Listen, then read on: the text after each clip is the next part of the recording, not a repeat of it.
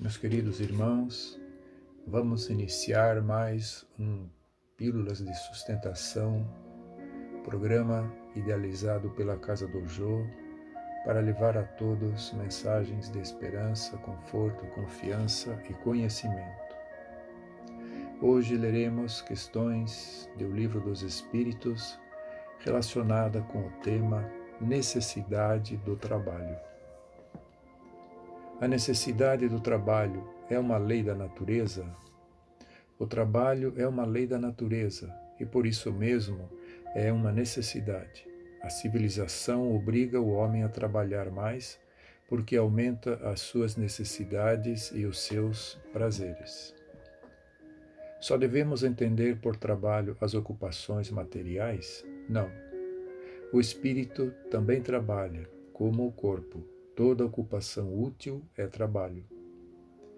Porque o trabalho é imposto ao homem? É uma consequência da sua natureza corpórea. É uma expiação e, ao mesmo tempo, um meio de aperfeiçoar a sua inteligência. Sem o trabalho, o homem permaneceria na infância intelectual.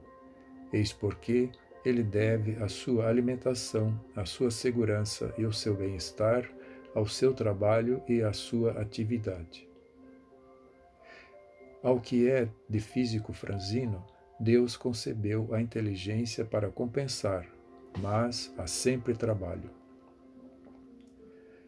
Porque a natureza provê por si mesma a todas as necessidades dos animais? Tudo trabalha na natureza.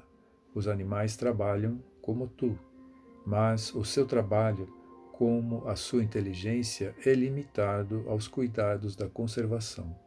Eis porque, entre eles, o trabalho não conduz ao progresso, enquanto entre os homens tem o duplo objetivo, a conservação do corpo e o desenvolvimento do pensamento, que é também uma necessidade e que o eleva acima de si mesmo.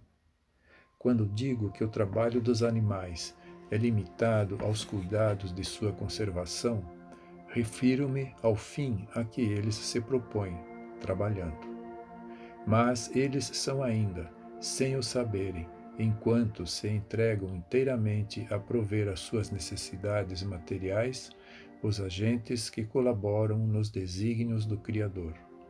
Seu trabalho não concorre menos para o objetivo final da natureza, embora muitas vezes não possais ver o seu resultado imediato.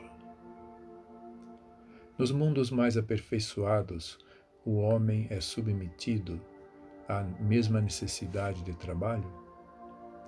A natureza do trabalho é relativa à natureza das necessidades. Quanto menos necessidades materiais, menos material é o trabalho. Mas não julgueis por isso que o homem permanece inativo e inútil.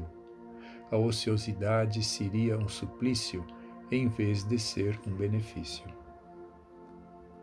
O homem que possui bens suficientes para assegurar sua subsistência está liberto da lei do trabalho? Do trabalho material, talvez, mas não da obrigação de se tornar útil na proporção de seus meios de aperfeiçoar a sua inteligência ou a dos outros, o que é também o trabalho. Se o homem, a quem Deus concedeu bens suficientes para assegurar sua subsistência, não está obrigado a comer o pão com o suor da fronte, a obrigação de ser útil aos seus semelhantes é tanto maior para ele quanto a parte que lhe coube por adiantamento lhe der maior lazer para fazer o bem. Não há homens que estão impossibilitados de trabalhar, seja no que for, e cuja existência é inútil?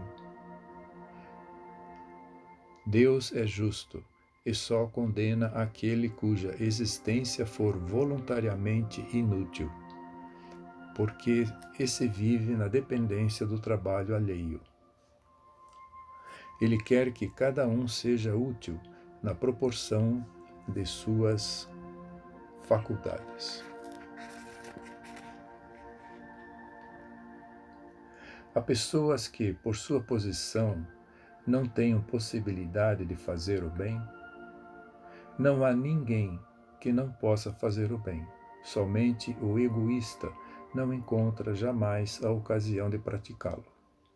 É suficiente estar em relação com outros homens para se fazer o bem, e cada dia da vida oferece essa possibilidade a quem não estiver cego pelo egoísmo, porque fazer o bem não é apenas ser caridoso, mas ser útil, na medida do possível, sempre que o auxílio se faça necessário.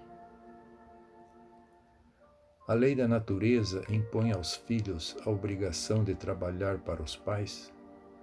Certamente, como os pais devem trabalhar para os filhos. Eis porque Deus fez do amor filial e do amor paterno um sentimento natural a fim de que, por essa afeição recíproca, os membros de uma mesma família sejam levados a se auxiliarem mutuamente. É o que, é o que com muita frequência, não se reconhece na sua vida atual da sociedade. Meditemos nessas palavras e que a paz de Jesus esteja em nossos corações hoje e sempre. Que assim seja.